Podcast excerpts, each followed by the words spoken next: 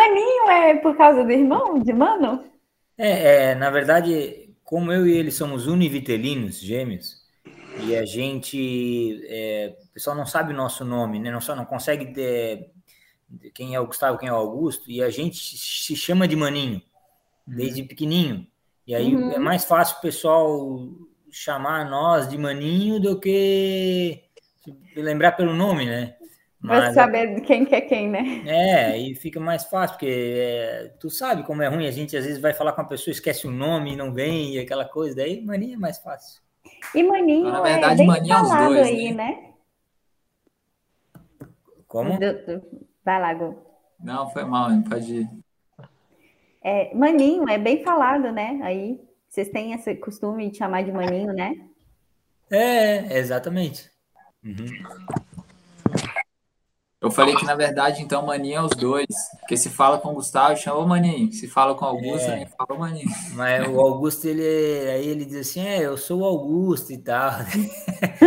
aí ele corrige a pessoa, eu já não, não faço questão. Ai, ai. Boa. Legal.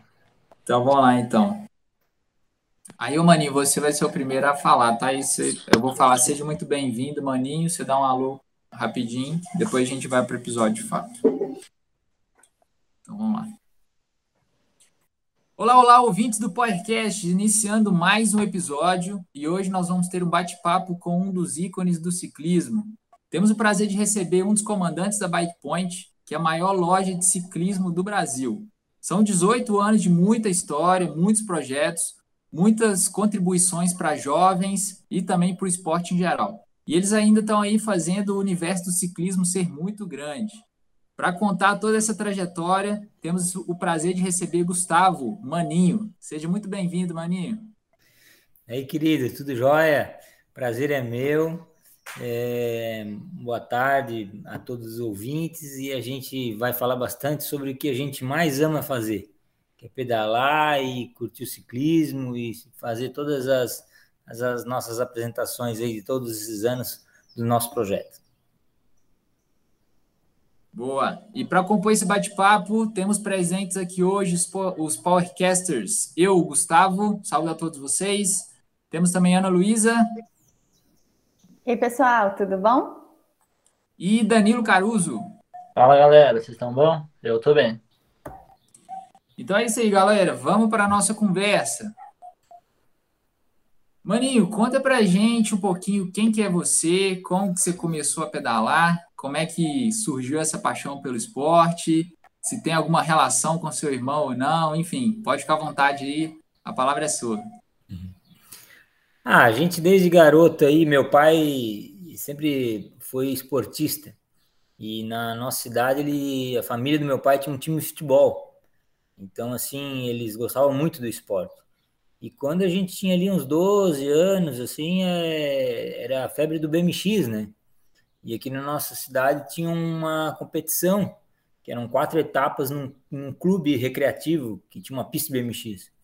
E nós já bah, passava o ano inteiro treinando para correr esse campeonato aí. E a gente, naquela época, não tinha mountain bike, a gente fazia trilha já de BMX, sabe? Sem marcha, aro 20 e eu, com 13 anos, eu quebrei os dois braços, uma vez só, cara, num, num tombo, numa trilha de montão, de, de, fazendo trilha de BMX.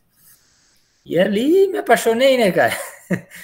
E assim começou, fui, depois começou a vir as, as bicicletas de mountain bike, e depois veio o ciclismo de estrada, de, de, uma, de uma equipe de ciclismo de uma cidade vizinha, em 1991 eu já corri os Jogos Abertos aqui de Santa Catarina, que era adulto, uma prova de 180 quilômetros. E em 89 eu já tinha sido campeão estadual de mountain bike. E aí já já no sangue já e aí começamos a a incentivar a molecada, assim, os amigos e tal, e, e o pessoal, todo mundo tinha uma bicicleta em casa, mas problema é que as bicicletas estavam toda a vida quebrada, estragada, e aí eu tive que meter a mão para arrumar, né? E aí comecei a, a mexer, e aquilo no fim virou um comércio. Até virou uma própria oficina, depois virou uma loja e tal, e aí tá até hoje. e aí a gente começou a, a, chegou um momento que, que é, a gente colocou, começava a botar muita gente para pedalar e formar, formou uma equipe, uma equipe da, da molecada assim, e eu comecei a treinar os meninos, começamos a levar para campeonato estadual. E é, fazia mais ou menos o que meu pai fazia comigo, que me levava para estadual, pra, me levava para correr em um monte de lugares aqui em Santa Catarina. Eu fazia com os meninos, sabe? Foi uma coisa meio assim de, de pai para filho, assim. E aí começou a surgir, era meio assim só para tipo um hobby, mas depois acabou levando, levamos a sério e seguimos aí. Cara, é incrível você falar o jeito que começou a loja e o tamanho que a loja é hoje, né? É, pô, eu sou do interior de São Paulo, mas talvez a maior, talvez não, a maior referência de loja de bike no Brasil, para mim, é vocês, sem ao menos conhecer a loja. Então, realmente. E indo pro projeto mesmo, que, que a gente mais quer trazer aqui. Em que ano que era isso, mais ou menos, quando vocês começaram? Era mais o pessoal da região, pelo que eu entendi, né? Para a gente ter uma ideia aí da linha do tempo. Isso, então, em 99, eu comecei a treinar os meninos aqui do, do município e, e eu tinha muitos amigos, o pessoal da prefeitura, ah, é, Santa Catarina é, é, é, referência né, com relação a jogos escolares, com relação a jogos é, brasileiros e tal, se não, se não quer levar alguém aí em alguma situação dessa. Aí comecei a fazer uma parceria com a prefeitura e ali em 2000, no ano de 2000, a gente já teve o primeiro campeão brasileiro de estrada. Em, o Campeonato Brasileiro de 2000, foi em, no Espírito Santo, em Vitória. E lá eu já fui levar um menino e a gente já conquistou o primeiro título. E aí, nesse, nesse ano 2000 também a gente conquistou um título estadual do, dos Joguinhos Abertos Santa Catarina. E aquilo daí virou assim, bah, ano que vem vamos de novo, e no próximo vamos de novo. E, e a gente foi campeão brasileiro de juvenil e júnior por 19 anos consecutivos, de 2000 a 2018. Acredita, não? Ô, ô Maninho, é, para a gente situar os, os ouvintes aqui, né? Fala para a gente qual que é o município aí que vocês estão em Santa Catarina. E, e assim, cara, eu acho que esse projeto, é, acho que é legal a gente falar um pouco mais a fundo desse projeto, porque não sei se todo mundo que escuta a gente já escutou falar do projeto, mas com certeza muitos ciclistas né, tiveram o projeto seus como referência.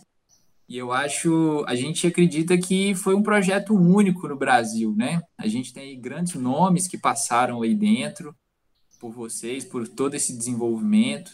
E aí, durante muitos anos, vocês acabaram, é, acho que preenchendo uma lacuna, assim, muito grande que tinha dentro do, do, do esporte, né? Com essa ideia de desenvolver atletas e dar todo o suporte para eles. Então, se você puder trazer assim, um pouquinho mais a fundo, como que surgiu essa, essa ideia do projeto, como que foi é, toda essa realidade da época, né? O que, que motivou a vocês a criar o projeto? Porque hoje a gente está em 2021, mas o projeto ele é início dos anos 2000, final da década de 90 ali, né? Então são realidades totalmente diferentes. Então traz um pouquinho para a galera assim, como é que funcionou de fato, porque eu acho que é interessante tá. o pessoal ter essa visão, porque hoje a gente vê os grandes atletas, muita gente sabe que esses atletas passaram lá atrás, na sua adolescência, juventude, por um projeto da Bike Point, mas talvez tenha uma curiosidade de saber mais a fundo, assim, Isso. sabe?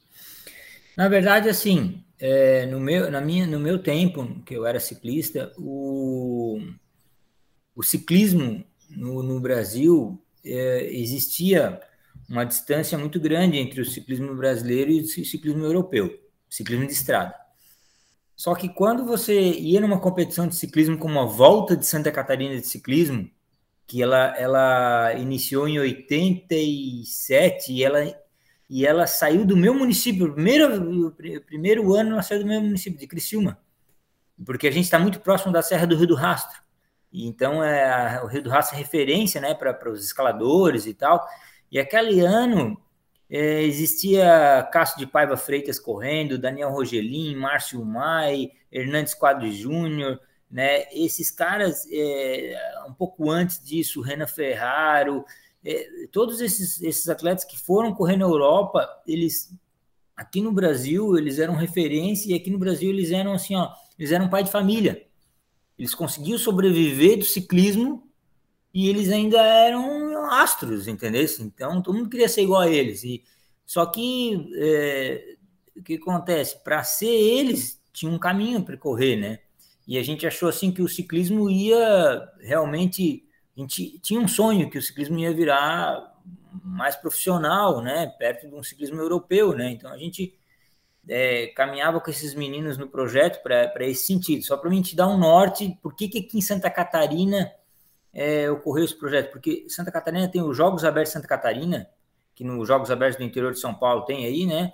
É, é, é muito forte esse, essa competição. Ela é uma Olimpíada, né? Uns Jogos Olímpicos dentro do estado todo ano que é o, a Olimpíada em si é em 4, 4 anos, mas aqui no estado é todo ano tem uma disputa lá de jogos de natação, tem, tem futebol, tem o ciclismo, tem, entendeu? Então, assim, é um negócio bem bacana, né? Que eu, eu acho que eu, eu acho que todo o estado deveria ter do Brasil, né? Esse, esse evento. E isso é, impulsiona as federações e impulsiona os clubes, certo? É o que está faltando hoje no Brasil. Então, assim, nosso projeto era assim, era a, a uma lacuna que existia, que era a formação de atleta, pegar esses atletas que, que hoje ainda continuam nessa situação, que é, as empresas querem investir no que dá retorno, elas não querem investir no que, né, no que só no gasto, porque lá o atleta juvenil júnior não tem retorno de mídia, né, para esses patrocinadores. Então, mas a gente tinha outra, um outro know-how, a gente queria mesmo era a formação desses atletas e, e e vivenciar isso. Então, assim, o que aconteceu, a virada do jogo disso tudo, Gustavo, foi assim, ó, em 2003 para 2004, um presidente de, de federação, da, da, Fundação de Esportes do meu município, disse assim, cara, 2007 é os Jogos Pan-Americanos do Rio. Eu quero um atleta do ciclismo lá.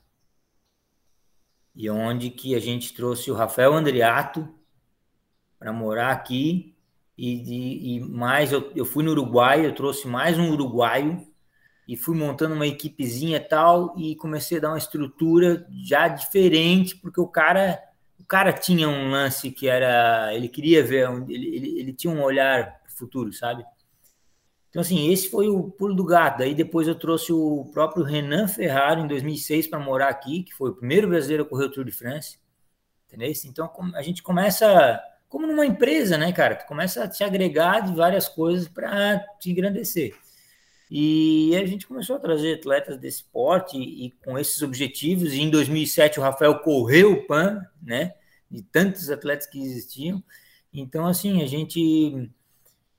Para te dar um, mais uma, uma direção, é, final de semana, uns, uns quatro finais de semana atrás, teve uma competição no Rio do Rastro, aqui. E o Murilo Fischer, veio trazer a mulher para correr e tal. Daí ele me ligou lá, 10 da manhã. Aí eu disse, ô, maluco, fala. Aí ele falou assim, cara, eu tô passando aqui num lugar que é Termas da Guarda. Pô, por acaso aqui foi o lugar que em 2001 tu trouxe eu para fazer o Comping Training para os Jogos Abertos? Eu, assim, foi, cara. Bato, já pensava lá em 2001, até hoje os caras não fazem isso ainda, né? Então, assim, a gente já tinha lá a visão das coisas e tal. E, e, veio vindo, veio vindo aí quando começou os meninos começaram a disputar e, a, e, a, e aí o Rafael Andreato em 2007 foi ele já em 2008 já foi campeão brasileiro, ele era sub tinha 19 anos, o cara ganhar a etapa da volta de São Paulo, mais novo, e aí a coisa começou todo mundo queria já vir para cá, entender como é que era o processo. Que, como é que era a vivência nossa aqui? Não sei se eu já posso, né? É, nós tínhamos uma, uma, uma casa que a gente abrigava e, morava, e os meninos moravam comigo, entendeu? Então, assim, a gente sai para treinar todo dia de manhã, almoça no restaurante junto, volta para casa descansa, né, do treino, quatro, cinco da tarde levanta, faz café, lava roupa, arruma bike e de noite ia para a escola, né? Então essa era o, a, a, rotina, assim. Então assim, é difícil um, um moleque que estava com vontade não, não, não fazer acontecer, entendeu? Dessa forma, com a rotina, com a disciplina, né? Com tudo isso. E e assim, a gente oportunizava todo mundo. É, chegou um ano de eu ter 70 atletas, não todos na minha casa, mas no projeto, entendeu? E aí virava, é, ah, uns ficavam aqui um tempo, outros ficavam outro período. E, e aí a coisa começou, a gente comprou uma van, começou, né, começou as bicicletas e tal, e, a gente é, correu muito no Uruguai, que, que eu acho que é uma referência assim, para o ciclismo de estrada e tal e, e todos esses jogos abertos, Campeonato Brasileiro. E assim, o que, o que fazia a, a, a máquina girar é que esses meninos é, começaram também a ir para a Europa. A gente tinha uma, uma parceria com, com, pessoal da, da, da, Espanha e ele começou a levar alguns moleques para lá e tal, e fazia contrato, pô, era bem legal. E, e então, assim, o, o, quando, quando em 2007, quando conheci o, o Henrique, o Henrique Vancini conheci antes. O Henrique Vancini a gente se conheceu em 2003, num Campeonato Brasileiro de mountain bike no Rio Grande do Sul, que eu levei um atleta daqui da minha cidade e o cara quase ganhou do Henrique. Você acredita, não? E, ah, e aí Tá, e aí depois em 2006 a gente se encontrou na Copa América de Ciclismo em Interlagos, tinha a Copa América de Ciclismo, não sei, não sei se vocês recordam, passava ao vivo na Globo e tal. E aí eu levei alguns meninos e a gente bah, passou um trabalho para ganhar do Henrique, cara, lá na corrida, né, de, de, ciclismo. Mas ganhamos e aí daí o Henrique acabou vindo pro projeto e tal. E em 2006 eu já fui para já fui para Venezuela como mecânico da seleção brasileira, num Pan-Americano Júnior. Foi aí onde começou também uma outra história que fortificou mais ainda o projeto, porque em 2007 aí eu já fui como técnico para o Pan-Americano na Colômbia. E aí eu fiz a contratação do Henrique, eu convoquei, né, perdão, o Henrique Avancini para correr o ciclismo. E o Henrique andava só de mountain bike, mas ele eu sabia, eu sempre disse para ele que ele tinha uma tendência muito bacana de andar na estrada, né? E aí a gente foi para a Colômbia é, disputar um Pan-Americano que, que foi épico, porque o único campeonato mundial é, de ciclismo na América Latina foi na Colômbia, em, 80, em 95, quando largou Miguel Indurain, Marco Pantani, Abraão Olano, e foi em Duitama e a competição foi no mesmo lugar, cara. Você acredita, né? Então foi uma coisa muito legal. E aí a gente depois foi para o Mundial no México, já nesse ano 2007, e chegou lá, o Henrique chegou para mim e disse assim, ô, vem cá que eu vou te apresentar uma, duas pessoas. Você pode falar, vamos lá. Aí um era um treinador, que passava uns treinos para o Henrique, um, um gringo, e o outro cara era o Peter Saga, que já era amigo do, do Henrique. E aí foi, cara. Maninho, é, eu estou tentando estruturar na minha cabeça como era esse projeto, assim, no sentido de é, se, se, os atletas eles pagavam, qual, o que que eles tinham, se eles tinham assim todo o processo de treinamento, planilha, é, se eles ficavam aí a temporada inteira, se era alguma época do ano.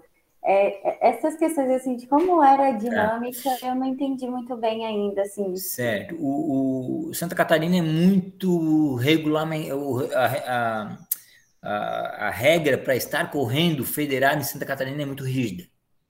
Então, você, Ana, quiser correr aqui pela minha equipe, você tem que transferir um ano antes eu como clube tenho que transferir você um ano antes e manter você e para depois ser no outro ano você competir.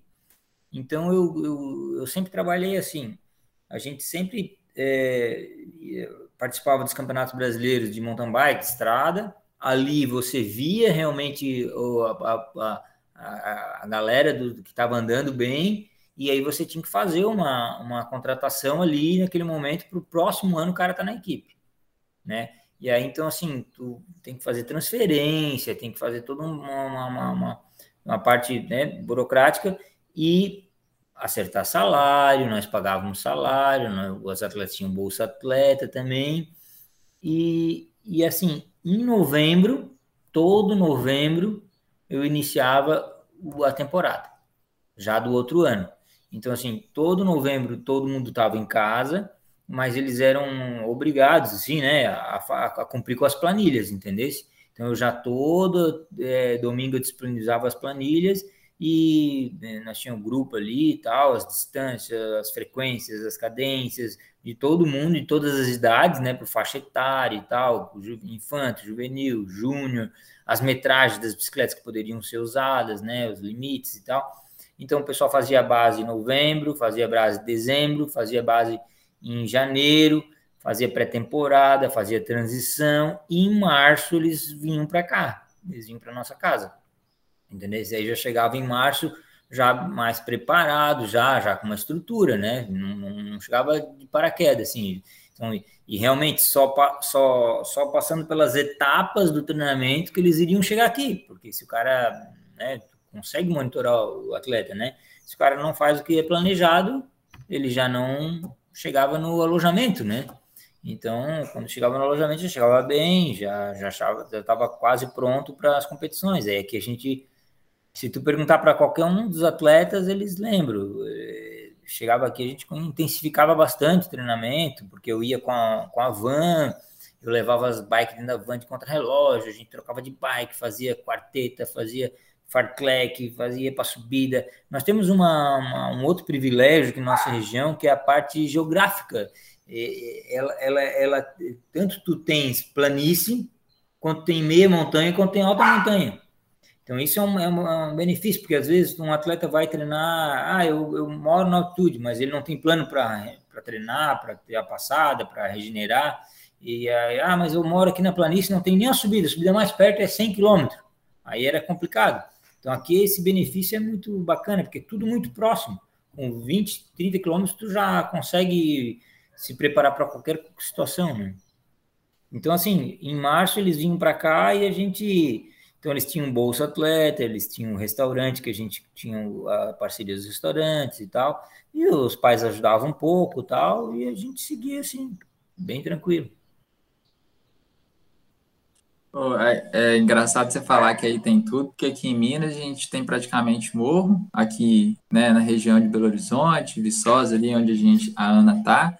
Se você for mais para o Triângulo Mineiro, você só tem planície.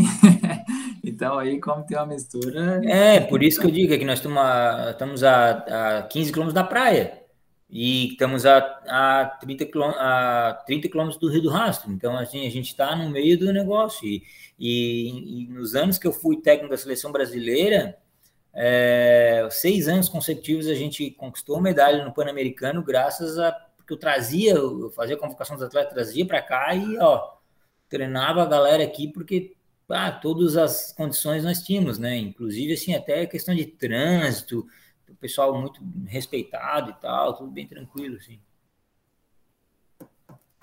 Cara, é muito legal escutar você contando toda essa história, porque dá para ver que, assim, houve um desenvolvimento forte dos atletas, mas também foi muito benéfico para vocês, né? Você aí teve todo um crescimento profissional, imagino eu, chegou à seleção, foi mecânico, conheceu vários países. Então acho que foi um projeto que de fato assim mudou a vida de muita gente, né? Acredito que a Suzy aí também. E aí, cara, conta pra gente quantos anos foram de projeto, porque hoje em dia não não existe mais, né? É, então fala pra gente aí desde né, quanto tempo que, que durou toda essa estrutura, todo esse esse apoio se tinha alguma fonte financiadora, você, você comentou que a prefeitura, de certa forma, poderia estar apoiando, teve o cara que te procurou querendo colocar o atleta no Pan-Americano, né? Mas você comentou que os atletas recebiam um certo salário, tinha toda a estrutura de de comida, casa, enfim. É, então, fala um pouquinho disso para a gente também. E aí depois chega no ponto que o projeto finaliza. E aí conta para a gente o que, que levou né, a essa finalização. Então, é, chega um momento que a estrutura começa a ficar é, mais cara, né? Porque aí ah, o cara quer vir para cá e tal, aí ah, o cara tem aula, tem um nível e tal. Então, assim, começa a, a, a, criar uma estrutura mais cara. Você tem mais atletas, com mais bolsa. E o que, que acontece? O, o, o, o maior, o nosso maior, vamos dizer assim, gargalo foi duas situações. Uma que realmente a, tanto a Bike Point é, necessitou do, do Gustavo de volta à empresa, certo? Em 2017, ela realmente, meu irmão disse, pá, cara, acho que está na hora de nós, tu vir para cá para me ajudar, a empresa precisa se estruturar melhor e tal. E só que foi ali, final do, de 2016, para 2017 a prefeitura mudou a mudou a prefeitura do, do mudou o partido político do, da, da, prefeitura de Cristina e o cara que entrou é, existia uma lei que era uma lei é, ele derrubou a lei cara. Simplesmente a lei era municipal lá da câmara de vereadores então acho que ele derrubou uma lei que fazia que era desde 84 uma lei que beneficiava o atleta que ganhasse medalha nos Jogos Abertos na Catarina e, e aí ele, ele simplesmente ele passou o rodo e detonou com todos os esportes de Criciúma. Criciúma era referência estadual. Em qualquer esporte que você falasse aí, você ia ver que nós tínhamos condição. E, bom, foi uma opção dele. Eu, eu, eu, eu saí do município de Criciúma, continuei com o um projeto no município vizinho, que se chama Içara né? Então, assim, o cara, eles só fizeram um aporte ali, mas a gente já tinha uma outra estrutura, já tinha um outro rendimento também, e chegou um momento que aquele município também não conseguiu, né, é, sustentar, e, o, e aí foi, então, foi as duas coisas, tanto o meu irmão solicitando, pô, será que vale a pena você ficar aí e tal, tá aí já passando dificuldade, já tá mendigando isso, aquilo, tal, tal, ou você vem para cá, me ajuda a estruturar o resto da empresa, tal. E a gente decidiu, então, eu, eu, em conjunto com ele, tomou uma decisão de fechar, de encerrar o projeto, né? Porque realmente, financeiramente, tanto para mim quanto para os atletas, já não estava dando mais certo, porque tu precisa de um aporte, né, cara? E apesar do, do, do, do pouco recurso que era, né, é, mas tinha gente que nós não conseguimos mais agregar isso aí. Então, assim, é, em 2017 a gente foi o, último ano ali, 2017, 18, já nem me recordo agora. E foi o ano que o Alex estava ali, né? E o Vinícius Rangel também, né? O Vinícius Rangel que hoje está nos dando orgulho também, né? Indo para Movistar aí. Bem bacana. Ah, da contratação eu não sabia, não. Eu sabia do resultado no Mundial Sub, né? Como? Mas eu não sabia, o Vinícius Rangel, a contratação, eu não sabia. Da Movistar? É, ele foi contratado para andar no. No Pro Tour? No ele, Pro Tour já? É, ele vai correr como na Movistar profissional. Ele já. Na verdade, teoricamente, nós só tivemos o Murilo Fischer até hoje, né, no profissional, né? E agora o Vinícius Rangel, né? Outros atletas passaram por algumas equipes e tal, mas mas é, é, o Murilo ficou 13 anos e agora o Rangel. Rangel sempre teve uma condição fantástica, física, né? É, muito, muito, muito acima do, do nível, entendeu? Então ele realmente é um. É que é, existem atletas como vou falar aqui para vocês, né? O Henrique Avancini ele se esforça muito para ser o que é e o Rangel ele não se esforça para ser o que é. O cara é natural mesmo, o cara é diferenciado. É. é, mas isso, assim, mostra um pouco a importância do projeto, porque você pega o último ano aí, tem o Vinícius Angel agora, então, indo pro Pro Tour, que é, pô, é bem, muito legal, muito mesmo. E tem o Alex também, que menino de 19 anos aí, Ontem ganhou a etapa da Brasil Ride. Hum. Pra galera que vai sair do episódio algumas semanas atrás, tá correndo para a equipe da Europa, então, pô. É, o Alex, é, eu lembro como fosse hoje, cara. O dia que a mãe dele saiu lá do Paraná com um carro emprestado, um monte de bicicleta, tudo um, ah, uns cacos, velho. Chegou lá em casa, assim, de noite, assim, eu nunca esqueço, cara. Pra trazer o bicho, cara. Bah, e a mãe dele bem esforçada, cara. E ele, um talento também. Nossa, primeiro dia que nós fomos andar na trilha, eu e ele junto, cara. Eu disse assim: Meu, cara, esse cara é fora. E dito feito, cara. A gente, a gente se esforçou com, com ele também, cara. A gente levou ele para o brasileiro. É, ah, cara. E aí teve alguns problemas mecânicos. Ele tá sempre com uns probleminha mecânicos aí. Daqui a pouco eu acho que essa época essas passa, se Deus quiser. E já já ele também vai passar para outra equipe, pode ter certeza, e, e vai andar com, com mais facilidade, assim, dentro do, do, do, do, do grupo ali, porque o cara, ele, ele ainda não tem a formação física, né? Ideal, ele tem a, a parte técnica dele é sensacional.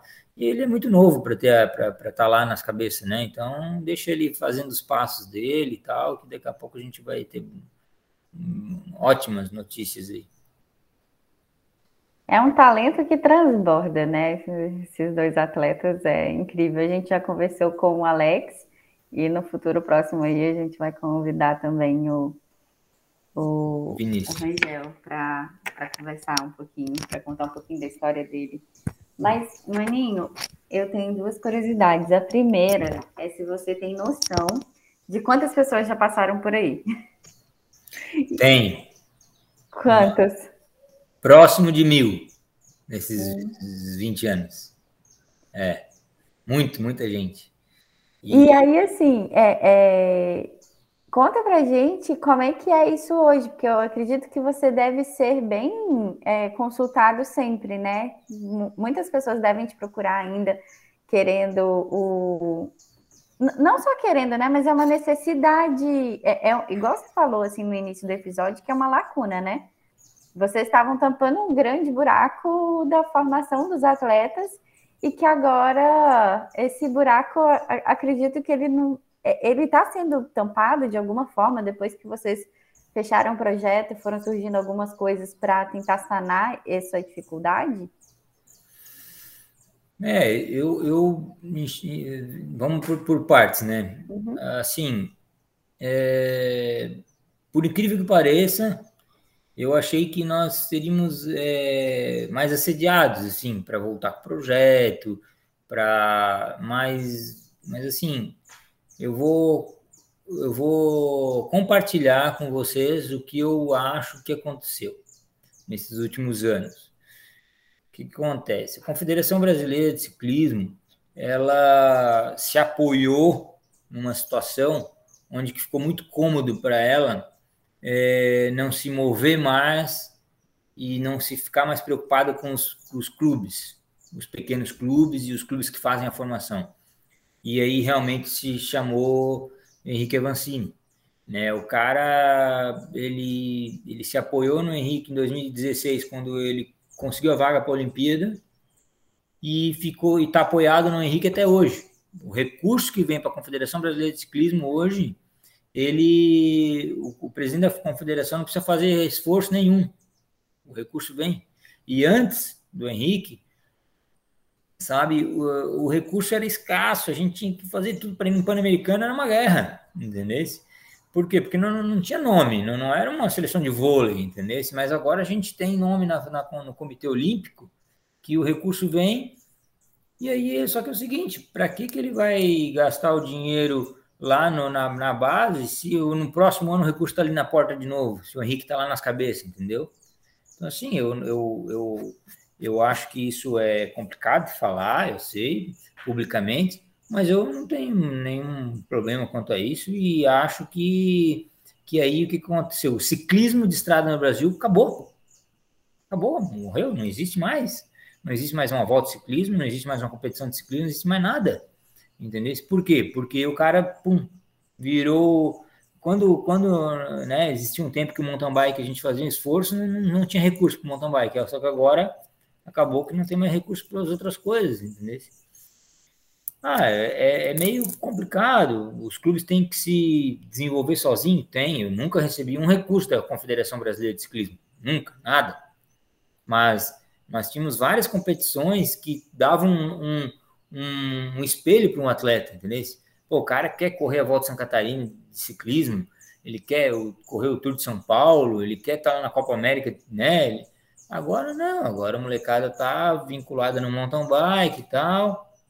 Mas só que é o seguinte, tem alguns atletas que não tem, não estão fazendo uma base, uma estrutura de, de subir uns degraus ali direitinho para quando chegar lá no adulto, entendeu?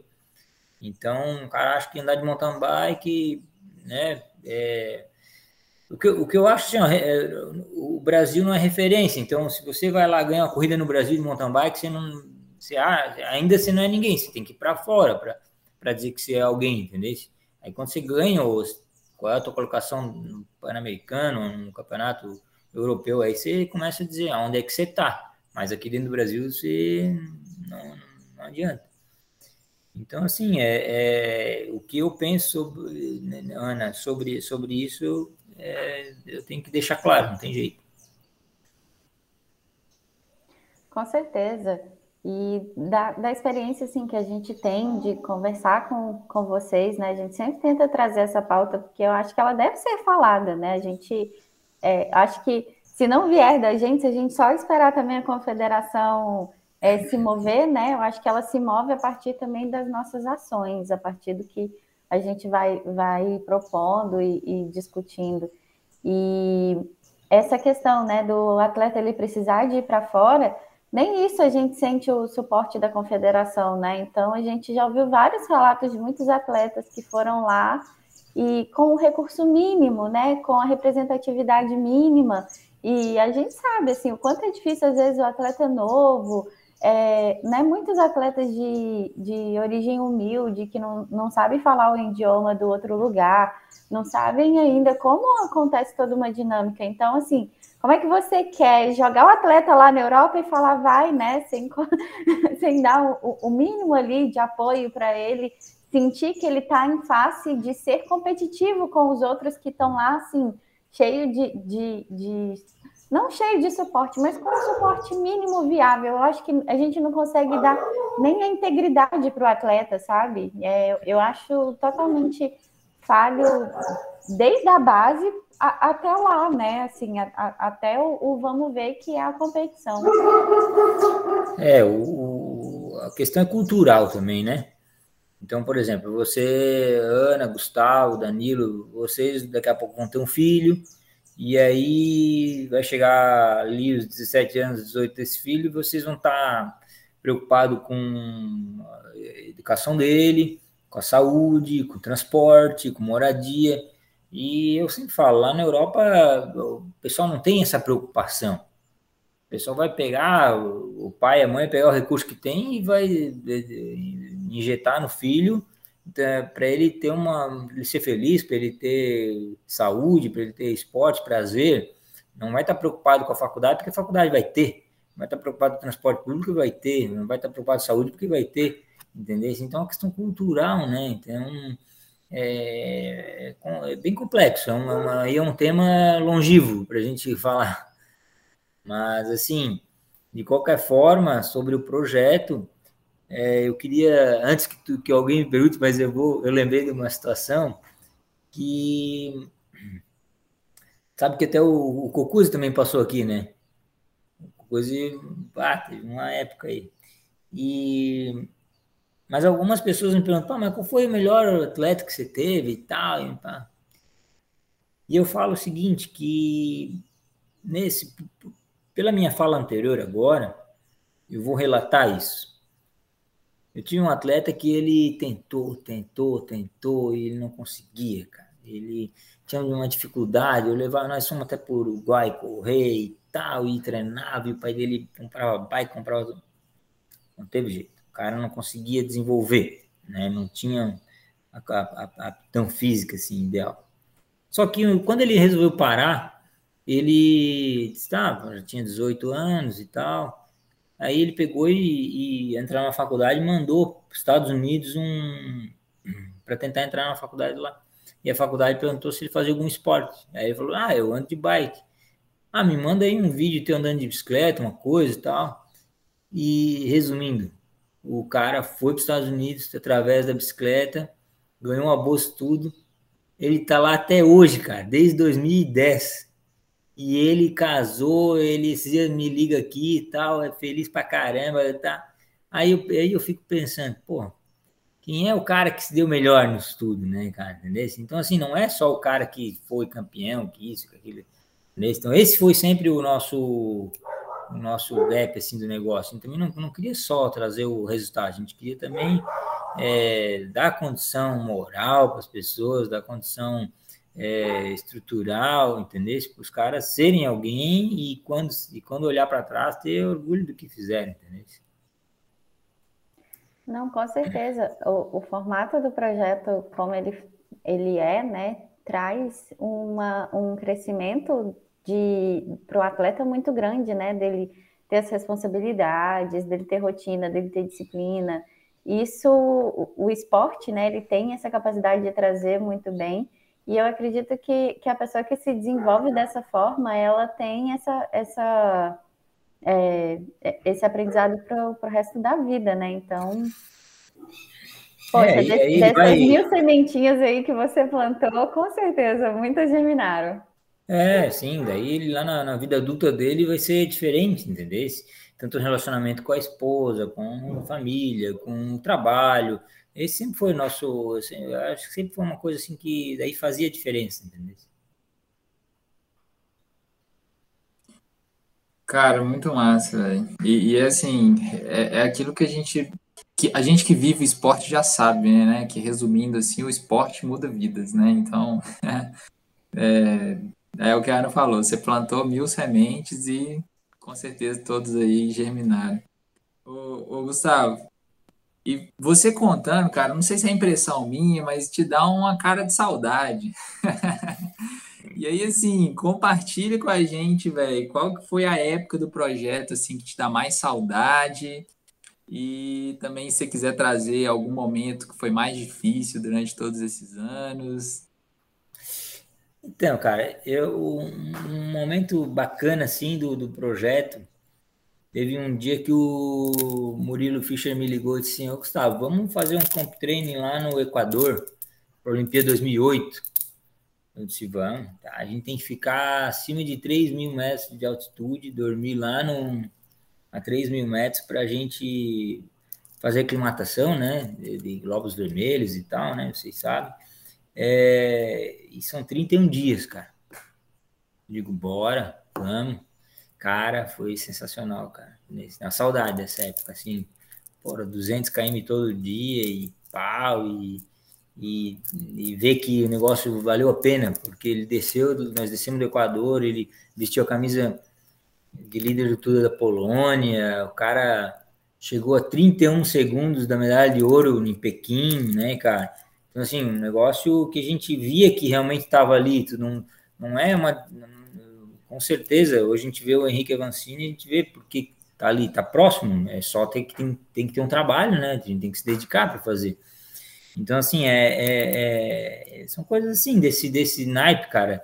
É, viagem para Moscou, Campeonato Mundial, Júnior, uh, foi no mesmo local a, a, corrida das Olimpíadas de 80, sabe? Os caras fizeram um, os caras fizeram assim num, numa costa, uma, uma, uma, pista, uma prova de estrada específica para a Olimpíada de 80 e até hoje está lá a estrada só para o ciclismo, cara. Não acredito, um negócio fantástico. E, e assim, é, é o, o, cara que ganhou o Mundial lá foi o Arnaud Demer, cara. Entendeu? Que tá correndo até hoje aí, né? Bate guidão com os caras aí e tal. Assim, cara, é muitas, muitas histórias. Nossa, é, o ciclismo, é, a gente foi para muitos lugares aí, viajou muito e é, com certeza as viagens tem, tem a parte, a parte é, meia esquisita disso tudo é assim, cara, é voltando a falar um pouco de confederação, teve um ano que eu fui para o México, foi México, não lembro qual foi o Pan-Americano, e as bicicletas, nós tivemos que pagar as bicicletas para embarcar. Isso era uma sexta-feira, é, de noite, meia-noite, voo. E eu com sete atletas e era 100, 100 dólares cada bicicleta, né? E, mas assim, eu já estava acostumado e a confederação fazia toda a parte com a, a, empresa aérea e tal, não deixava nós assim na mão. E aquele dia os caras, não sei, esqueceram, né? Aí eu fui, peguei, tinha pouco já, pouco dinheiro para ir para o americano, paguei as bicicletas, cheguei lá, logo que cheguei já avisei a confederação, ó, tal, assim, assim, assim. Aí os caras tentaram, fiquei lá uns dias, né? A gente ficou uns dias lá, tentaram fazer uma transferência, uma coisa não, não dava. Aí o cara falou assim para mim, o presidente, não, você vai lá no, no presidente da, do, da Copace, Confederação Pan-Americana de Ciclismo, e pede lá mil dólares pro cara que vai ter o Pan-Americano adulto e depois eu levo para ele. O cara é meu amigo e tal. Não, beleza. Fui lá, tá, tá. Sério. Voltei embora, peguei dinheiro emprestado. Tá. No outro ano, cara, eu fui Pan-Americano de novo. Cheguei lá, tal, sei que, tudo bom para todo mundo, pá, com a, congresso técnico, o cara assim, tá, tu trouxe meu dinheiro. Eu olhei pra cara dele, como é que é? Putz, grila, cara. Não, olha, nem sabe, cara, que eu passava com esses caras, velho. Nossa Senhora. Cada história que. Ai, cara. Melhor não comentar essas histórias, né? Né? É... Cara, você deve ter percebido que acho que a gente, como profissional do esporte, amante do ciclismo, brilha os olhos escutar de um projeto desse, né? É algo pô, bastante interessante mesmo. E hoje você está focado na loja, né? Pelo que eu entendi. Você pensa em voltar? E uma pergunta, assim, até pessoal, talvez, mas talvez é algo que já tenha passado pela sua cabeça e que possa motivar algumas pessoas que estão escutando. É, você vê viabilidade de hoje com esse boom do mercado, de existir um projeto desse com financiamento privado, com patrocínio de empresas mesmo, montar uma equipe, ou você acha que não, essas coisas de base, elas funcionam mais se for a partir de leis e esse apoio público? Como é que você vê isso? Você acha que é viável, não é? Você pensa em voltar? Então, cara, pensar em voltar a gente sempre pensa né? Porque é bacana, é saudável, é motivador, é, é porque assim, falar a verdade para ti, cara, é, é, bem melhor lidar com, com adolescente, criança, do que com adulto, cara. Se tá lá no teu trabalho, lá lidando com os caras, é complicado. Então, é, eu, eu acho bacana, assim, acho que é saudável, assim, emocionalmente saudável, né, e tal. Mas, financeiramente, é, não vejo, mesmo com o boom do mercado da bicicleta, é, apoiadores para esse tipo de, de, de, projeto, né? O pessoal, é, o Henrique tem o projeto lá da Calói, lá com, as, né, com, com, a equipe, que a princípio seria, eu, parecia que ia ser um espelho para várias equipes, né? Poder fazer suas equipes e tal, mas ele, é, por mais que pareça que é sub ainda é já está lá na frente, né? eu acho que o projeto teria que ser juvenil e júnior, não sub, né? Ou sim sub, ou compor, comportasse todas essas categorias. Mas se eles que têm recurso não, não conseguem, então é para te ver a dinâmica que é e a tal dificuldade que é. Porque, Danilo, queira ou não queira, você tirar um, graças a Deus, né, cara, passei 20 anos com os meninos dentro do meu carro, dentro da minha van, viajando para tudo que é lugar e nunca aconteceu nada. Então, assim, você vê que é complicado. Ninguém quer passar por isso para não ganhar muito dinheiro, entendeu? Então, era, mais, era muito por, por amor, por gostar do negócio e tal, né? Do que pelo, pelo recurso, né? Entendeu? Com certeza, Maninho. E uma coisa que eu fiquei pensando aqui agora, né? Você contando que, que enchia o carro, colocava os meninos lá dentro. E uma coisa que você deve entender é dessa atmosfera de adolescente, jovem, já respirou isso demais, né? Se você pudesse, assim, é, dizer qual foi o seu maior aprendizado enquanto treinador de trabalhar com, com esses garotos? Então, eu acho que é. Estou com 45 anos, né? E é, não perder a esperança, né? A, na, da própria da vida da gente, né? Do nosso interno, assim, da nossa nosso emocional, da gente é, ter essa esperança, porque a juventude tem isso, né? Tem esse esse mundo sem fim, né? Essa semana, vou te falar, eu tava, fui, fui pedalar aqui, passei por um, por um acidente na BR ali, eu fui olhar, daí o um amigo meu que é, trabalha na concessionária, né? Disse, bah, cara, o cara se suicidou aí, se jogou frente do carro. Por quê? Porque a vida do cara teve um, né, algo ali muito difícil. Então, esse é o, negócio do, da vida, a gente ter tá, tá, muito próximo, a gente anda meio que no fio da navalha às vezes, né? Ah, porque todo mundo na, no Instagram é perfeito, mas na verdade, dentro de cada cabeça tem uma sentença, né? E às vezes tu desanima, tu perde o foco, tu não tem mais vontade, tu fica meio perdido, assim, né? Por, por várias coisas. E, e, quando a gente tem um projeto assim, quando a gente tem as crianças, quando a gente tem esses adolescentes, isso tá sempre em alta, né, cara? Tu tá sempre o pessoal tá sempre muito contente, muito feliz, muita coisa e tal, e isso te motiva, cara, te, te, sabe? Tu vê eles ganhar corrida, tu fica contente, tu fica feliz, e isso é bacana, porque a vida é, teoricamente, né? A gente tem que fazer as coisas normal, mas a gente tem que passar por aqui e ser, né? Estar feliz também, né? Com certeza. Maninho, encaminhando um pouquinho para o final, é, a gente queria perguntar para você quais são as perspectivas futuras, é, quais, quais, quais, são os seus sonhos ainda de, de realizar no meio da bike? Como é que você está? Conta para gente um pouquinho como, como vai ser o futuro.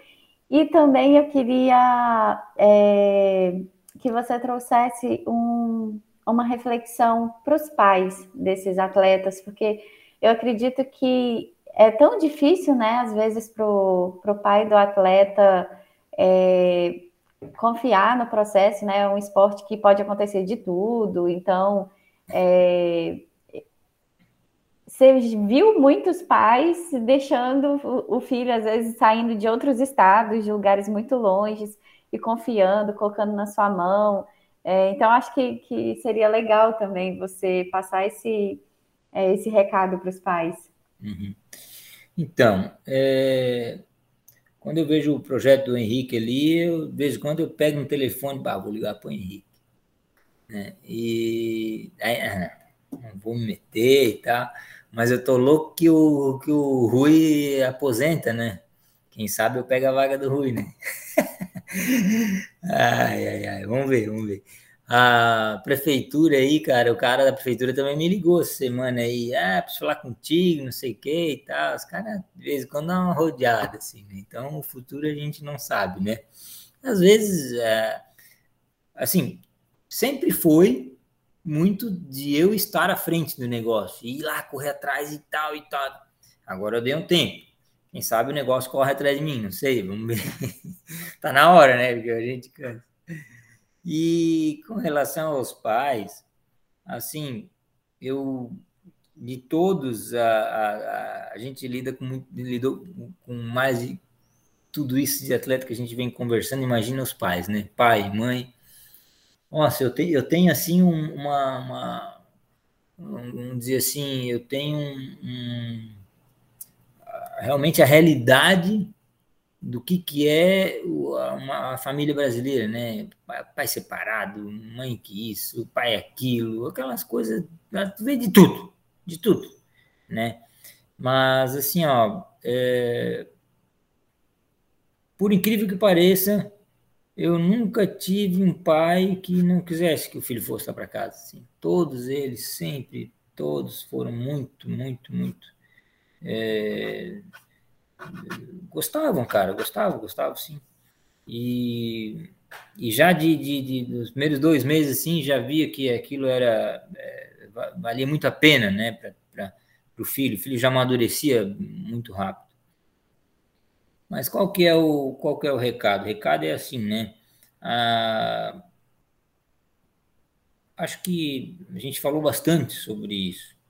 E eu sempre penso que eu tenho uma filha também, 18 anos, então eu sempre penso que o filho estando feliz, o pai vai estar feliz, né? Então, se o filho gosta de ciclismo, se o filho gosta de fazer qualquer modalidade, ou que, que for fazer, o pai tem que apoiar, né? E isso vai, vai se refletir é, naturalmente e, e, e vai, e, e, aí vão estar todos bem saudáveis, né? Então, porque dificuldades vão sempre ter. Ah, dificuldade disso, daquilo, transporte, não sei o quê, dorme, tá frio, tá, né, chuva e tal, aquela coisa toda que o pai às vezes se preocupa, bem básico até, né? O, mas o pai, às vezes, quando passa tudo, o pai vai ver que ah, o que mais ele se preocupar no futuro era com, com a questão emocional do filho, com a questão né, profissional dele. E aí, eu passar a chuva, passar um dia de fome, eu passar, sabe, eu ficar muito tempo dentro do carro, viajando, essas coisas eram tudo muito assim, é, superficiais, né? Perto do, do, contexto. Mas tudo certo, muitos pais, é, grandes amigos eu fiz, né? Grandes amigos eu fiz, vários pais assim, ah, muito legal. Até hoje, assim, a gente, graças a Deus, é, quando a gente, eu minha esposa, tem que fazer uma viagem, assim, ah, vamos para onde? Vamos para Minas. Ah, tem muita gente para ficar. Ah, vamos para o Rio? Tem também. Ah, vamos ó, tem, tem, até qualquer lugar tem, cara. Então, então, isso é gratificante também. Show de bola. Massa, maninho. Cara, eu, eu, assim, a gente tá torcendo muito, cara, para que essa galera te procure, você possa voltar a assumir o projeto aí. Quem sabe a gente até lança uma campanha, né? Volta Bike Point, enfim. Vamos acompanhar as cenas dos próximos capítulos aí, mas o Brasil precisa disso, viu? É, e aí, para finalizar de fato, dá mais dois recados para gente. O primeiro recado é alguma coisa que você gostaria de falar para os novos ciclistas, né, que estão surgindo, ciclistas de base. E o segundo recado seria para as autoridades, para os grandes nomes do ciclismo, onde que a gente precisa reunir força de trabalho para poder mudar a realidade brasileira? Isso. É, eu me ponho no, no lugar da, das confederações e das federações. Né? Por exemplo, hoje o ciclismo Brasil é um ciclismo master, né? Que tu pode cobrar a inscrição que você quiser, cara. Você imagina que o Letap custa 900 e poucos reais para te largar uma prova. Como é que um menino de 12, 13, 14, 15 anos vai, vai correr uma prova que custa 900 reais a inscrição? Então virou um comércio. Então, assim, é, muitas coisas são bolha, né, cara? Vai, vai, vai, vai, vai acabar. Então, assim, eu não culpo eles, entendeu? Estão, se, é, estão tendo a oportunidade de ganhar dinheiro em relação a isso. Então, assim, as federações é que tem que ter um pouco de, de, de cuidado, né, de manter a, a, os jovens no, no, no, esporte. O que, o que acontece, assim, lá em São Paulo, em São Paulo, o, o Caruso, tinha um cara que ele era um baita amante aí do... Ele que criou a volta do futuro de ciclismo. Infelizmente veio a falecer há um tempo atrás e aquilo daí, sabe? Então, são assim, são são pontos muito pequenos no Brasil com relação a isso, né? Então, como tu falou, tem eu aqui, tem o cara ali, o outro lá, o outro tá doente e tal, coisa acaba. Então, assim, o menino que está começando, né, ele vai ter que. Primeiro que ele tem que tentar andar pelo melhor caminho, né? Em primeiro lugar, a gente vai falar aqui uma coisa meio básica, mas tem que falar, né? É o uso de substância, né? Tem que se ficar bem longe disso. E quem oferecer para o cara, ele já sabe que por ali não é o caminho, não é aquele cara ali que é o, a referência que ele tem que seguir. E ele tem que se apoiar a algum clube, alguma equipe, né, para ele seguir é, desenvolvendo o ciclismo dele.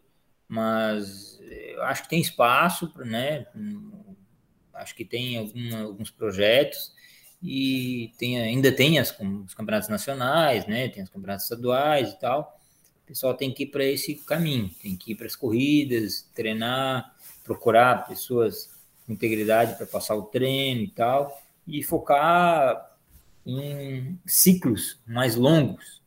Se eu tivesse que dar uma dica, era isso. É, tem um técnico amigo meu da Venezuela que fez vários campeões do mundo de pista e, e até pan-americanos de estrada e tal. E ele e uma vez teve uma volta do futuro em fevereiro aqui em São Paulo e o, o pessoal da, da, da, da federação disse: vamos trazer uma equipe estrangeira e tal. Aí eu liguei para ele, aí ele disse: Pá, Gustavo, eu não posso estar tá correndo aí em fevereiro porque existe um plano aqui para nós. Se eu for em fevereiro, eu vou para vou passear, porque meus atletas não vão estar em condição de correr. E eu só vou fazer vocês gastar dinheiro, porque eu tenho que ganhar o Campeonato do Mundo em agosto. Eu não posso botar o cara no ápice em fevereiro e como é que eu vou no Campeonato do Mundo em agosto? É, então, assim, sempre valeu isso para mim, né? Tem que ter um ciclo, um ciclo longo, um ciclo que, que, que realmente tenha uma, uma, né, uma, uma realidade, uma característica para ti se tornar atleta, né, tentar, sempre tem que almejar a ser um atleta profissional.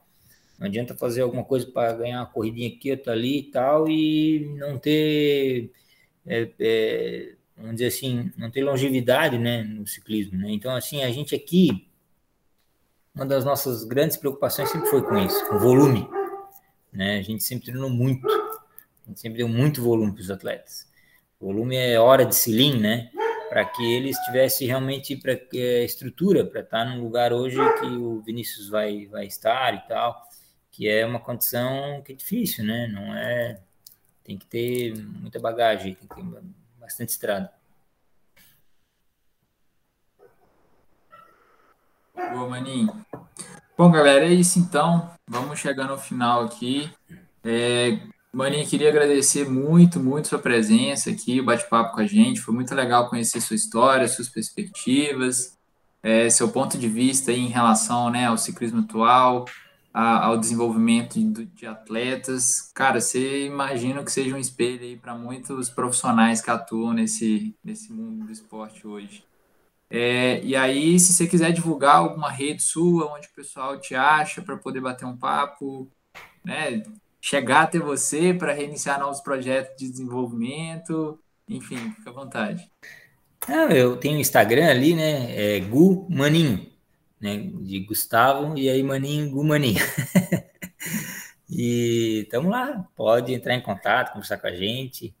E, e aí, a gente é novo ainda, né? Tem muito para rodar aí ainda. Boa. Então a gente vai ficando por aqui, galera. Vocês já sabem, se, se liga lá no Instagram, sempre tem novidade, e também no YouTube para conferir o episódio com as imagens. Fechou? Então até a próxima aí. Vem de roda. Boa! Sensacional. Tudo certo?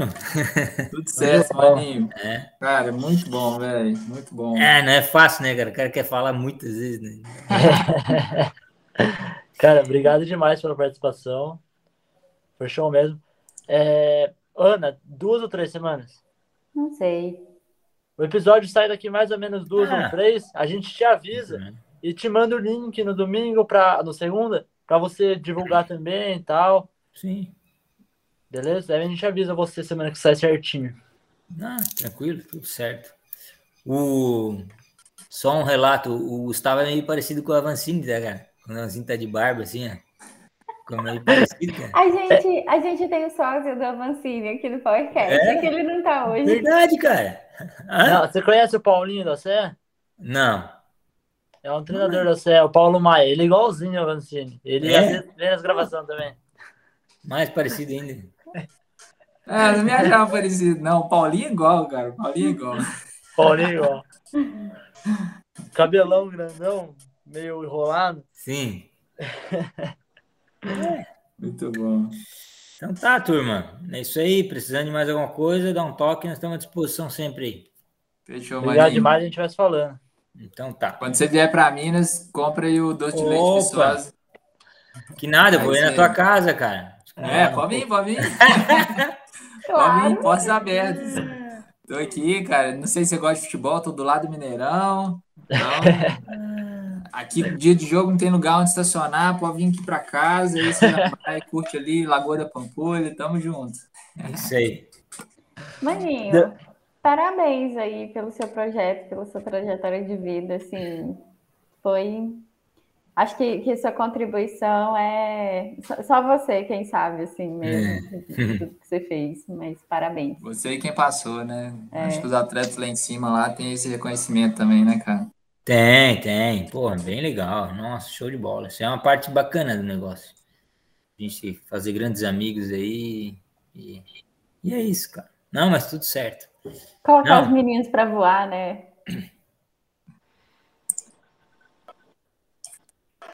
Então, então tá fechou, bom, galera. Maninha, abração. Valeu, bom galera, fim de noite pra você aí, viu? Valeu, valeu, valeu, valeu. Até mais. Um abraço. Tchau, tchau.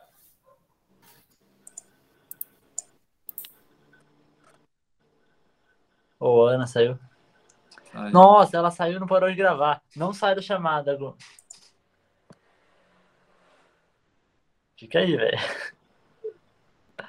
Se não dá pau? Putz, não sei, eu nunca fiz isso não, velho.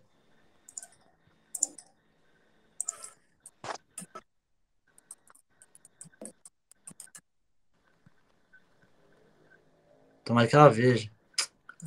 Eu mandei mensagem no Insta. Mandei no, What? no grupo. Ô, oh, o que, que você queria falar comigo, cara? Mano, era perguntar do episódio do Renato, mas agora a Ana já falou que dá tempo, porque o Renato tava com medo de não dar tempo. Mas ele vai rolar ou não? Não, vai rolar. A gente tem das 16 às 5h15, mas a gente vai entrar 15 para as 4. Isso. Tá.